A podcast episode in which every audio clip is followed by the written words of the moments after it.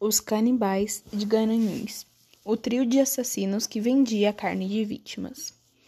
Eles foram condenados pelo assassinato de Gisele Helena da Silva, de 31 anos, e Alexandra Falcão da Silva, de 20 anos, em fevereiro e março de 2012. A primeira vítima foi Gisele Helena da Silva, de 31 anos, conhecida como Geisa dos Panfletos, que sumiu no dia 25 de fevereiro de 2012 e não havia motivo plausível para que ela resolvesse ir embora.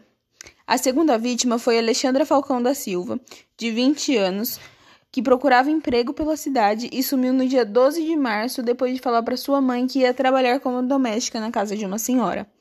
A princípio, a polícia acreditou que eram dois desaparecimentos comuns, mas como não havia motivo plausível para que nenhuma delas decidisse ir embora, começaram a suspeitar de um possível crime. A partir daí, surgiram três suspeitos: Jorge Beltrão Negromonte da Silveira, Isabel Cristina Torreão Pires e Bruna Cristina Oliveira da Silva. A primeira pista do crime foi uma fatura de cartão no nome de Gisele Helena que chegou na casa de sua família. Eles estranharam, pois havia sido dois dias depois de seu desaparecimento.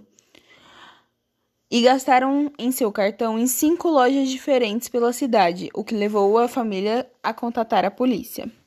Nas câmeras de segurança puxada pelas autoridades, não era Gisele quem aparecia, e sim um casal conhecido pela família Após investigar, conseguiram o um endereço no Jardim Petrópolis e foram atrás de evidências.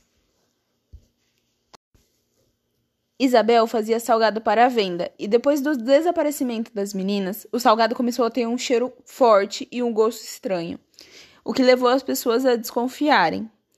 Logo depois do início das investigações, descobriram que o frango que era usado nas coxinhas na verdade era carne humana.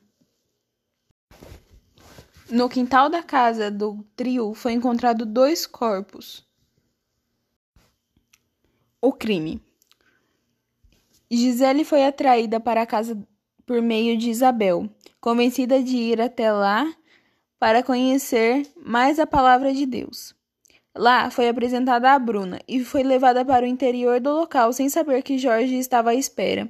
Jorge golpeou o pescoço da vítima, com a ajuda de Bruna, foi arrastando ela até o banheiro, onde ela foi esquartejada e teve a carne de suas coxas, braços, nádegas e o fígado extraídos e armazenado no freezer da casa.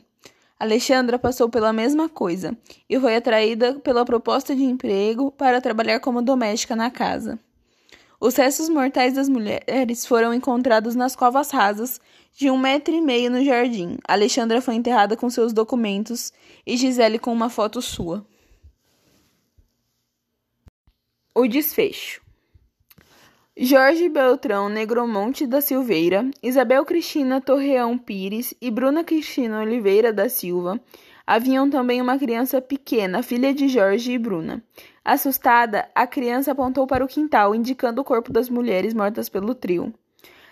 Já decidida na, na delegacia, Isabel contou das mortes, o que eles planejavam e que eles queriam matar mais duas pessoas e que a carne extraída não só era vendida, como também alimentou o trio e as crianças. A sentença saiu no dia 15 de 12 de 2018. Jorge Beltrão pegou 71 anos de prisão. Isabel Silveira, 68, e Bruna da Silva foi condenada a 71 anos e 10 meses de reclusão.